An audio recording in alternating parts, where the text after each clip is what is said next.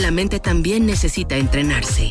Una mente sana te lleva a lograr tus objetivos. La psicóloga especialista en deportistas de alto rendimiento nos da interesantes tips para entrenar la mente. Martes de entrenamiento con Denise Cupa. Seguimos con más aquí en Trion Live y le damos la bienvenida a Denise Cupa. ¿Cómo estás, Denise? Bienvenida. ¿Qué, cuentas? Hola Luis, muy bien, gracias. ¿Y tú cómo andas? Pues Buenos días. Ya, pues eh, a punto de despedir el 2021. Eh, siempre decimos esto, pero sí se fue muy rápido el año esta ocasión, ¿no, ¿No, te parece?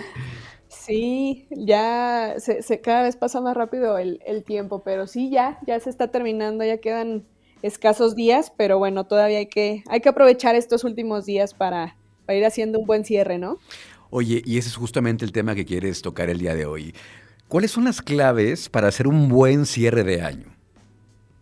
Sí, justo era el tema que yo quería platicar contigo, Luis, porque mm, llega diciembre y todos de pronto queremos simplemente disfrutar ya de las fiestas, ¿no? Ya se siente, esa se siente perdón, esa emoción por comenzar un nuevo año. Y y de pronto ya decimos, bueno, ya, ya terminó, ya, ya en enero me preocupo de las cosas, ya ahorita ya ven automático, ¿no? Ya fiestas y bueno, ya en enero vemos qué, qué vamos a hacer, vemos qué onda.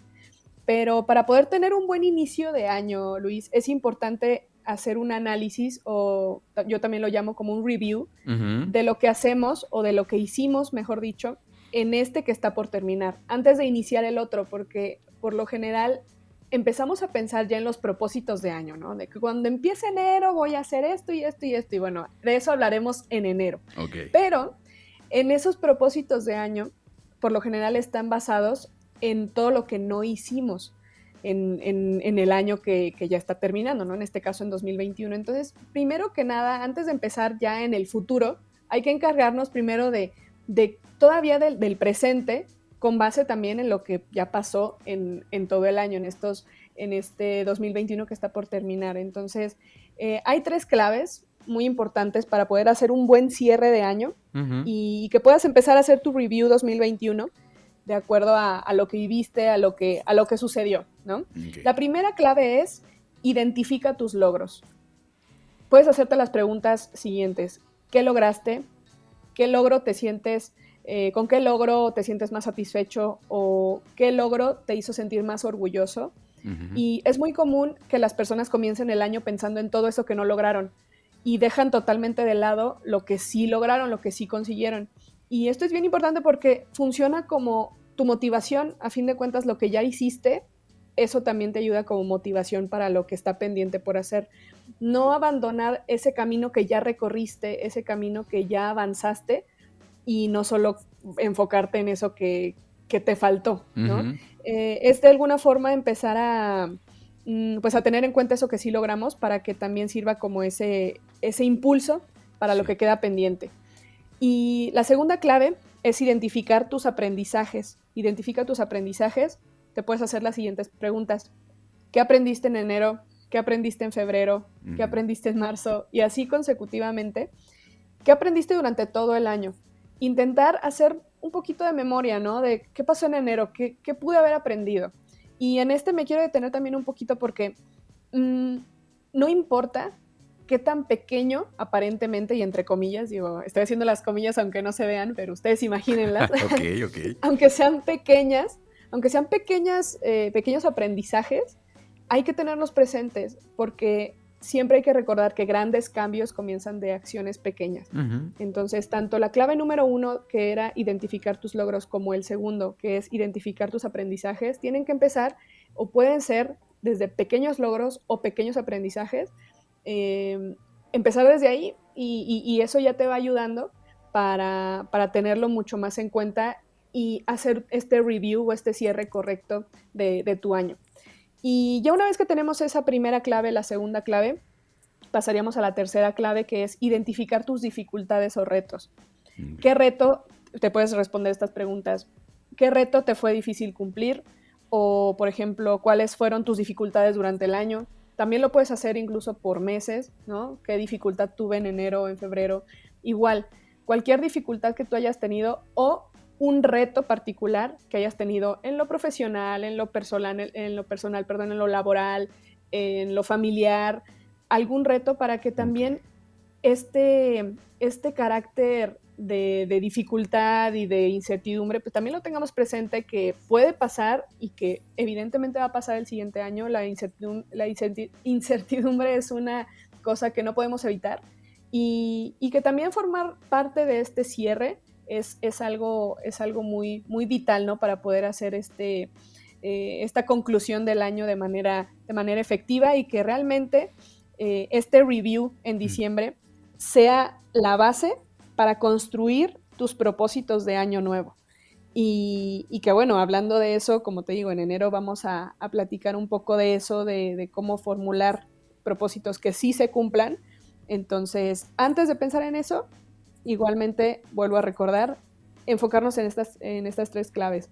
Identificar tus logros, identificar tus aprendizajes y em, la tercera, identificar tus dificultades o retos para hacer un buen cierre 2021. Excelente. Tiene toda la lógica, Denise, porque pues para saber a dónde vas, tienes que saber de dónde vienes, ¿no? ¿Qué es lo que has acumulado en estos 12 meses que eh, están por terminar, por concluir. Claro. Eh, en el punto número uno de, reconocerse, ya lo hemos platicado en este espacio, que es muy sano apapacharse uno mismo, echarse porras uno mismo. Pues si no, ¿quién? ¿No?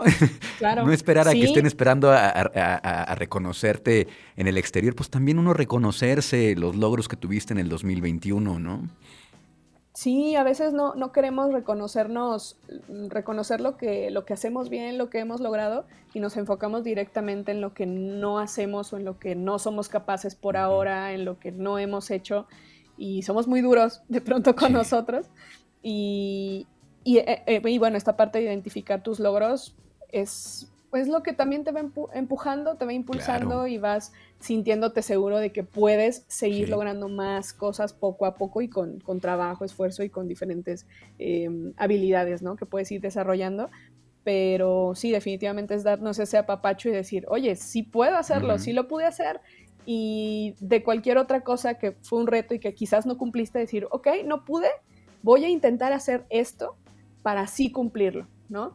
y, así ir avanzando poco a poco, que no son, no son carreritas, y, simplemente es ir, dando poco a poco esos pasos eh, hacia adelante, y que si bien va a haber situaciones que nos van a obligar o nos van a forzar a dar pasitos hacia atrás, que no importa que nuevamente insisto, no son carreritas, no son, no es una carrera a vencer, y, y más que nada decir siempre, siempre a nuestro ritmo para ir mejorando poco a poco. Claro, cada quien a su paso, que también es otra de las, de las grandes, este, de las grandes ideas, de las grandes eh, cosas que nos has compartido. Eh, pues no compararse con el vecino, ¿no? Cada quien va a su propio ritmo, no llevo prisa eh, y cada quien le tocará vivir cosas distintas. En el punto número dos, cuando dices, Denise, de hacer un review acerca de lo que aprendiste. A mí me queda muy claro lo que aprendí este año, pero habrá quien diga, pues es que no aprendí nada. Si crees que haya alguien que diga, pues no aprendí nada. Acá, por ejemplo, veo a alguien que dice que no aprendió nada. Hay que hacer un análisis muy, muy profundo. Sí, yo creo que no, porque incluso todo el tiempo estamos bajo, bajo las leyes del aprendizaje y estas leyes del aprendizaje son, o sea, son un hecho y, no podemos evitarlas.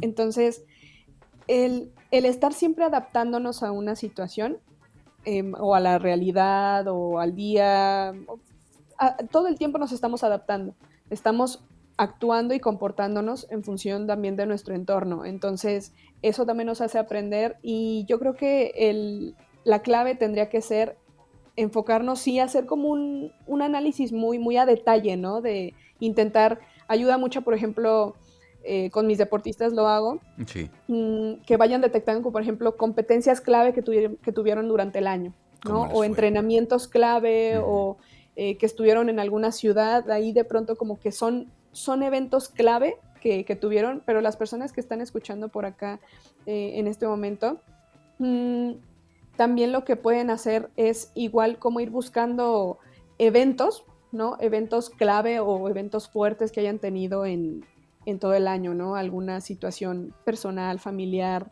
laboral, profesional. Y seguramente si le buscamos, sí encontramos grandes aprendizajes o pequeños aprendizajes que son igual de importantes que los, que las grandes enseñanzas que pudimos haber eh, adquirido durante el año. Muy bien, pues nos llevamos eso, eso de tarea entonces, eh, Denise, eh, revisar hacia atrás, revisar los, los logros, revisar las dificultades, revisar el aprendizaje que tuvimos durante este año. Pues muchísimas gracias, Denise. Antes de que te vayas, te quiero agradecer eh, por haber estado con nosotros este 2021. La verdad es que es muy valioso.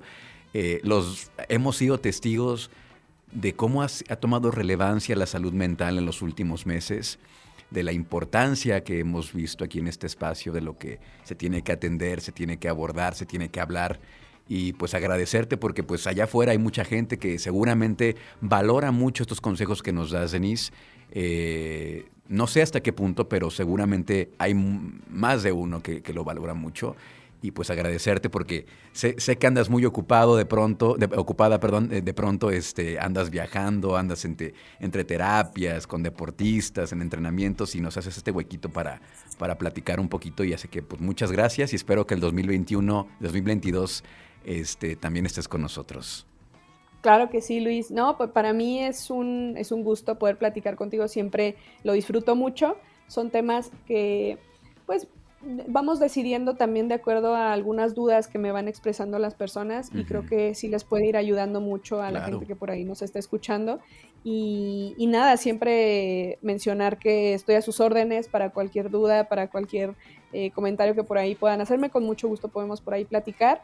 Y claro que sí, con mucho gusto estaremos aquí el 2022 platicando de más temas de interés para todos ustedes en temas de psicología, de, salud psicológica, de salud mental, de bienestar psicológico, de salud emocional, que pues hace mucha falta y hay que tener este tipo de espacios. Valoro mucho este tipo de espacios para poder hablarlo, para poder visibilizarlo y, y que las personas sepan que, puede, que son temas que se pueden hablar y que son temas que ya se están hablando afortunadamente y que bueno, hay que seguir, que no se quede solo en una, en una moda, en una época que sí se habló mucho, no, hay que seguir hablándolo, hay que seguir em, poniéndolo sobre la mesa y, yo encantada de, tener este espacio por aquí contigo, Luis. Muchas gracias. Gracias, Denise Cupa. Feliz año, felices fiestas. Antes de que te vayas, eh, dinos cómo te podemos encontrar en redes sociales, por favor.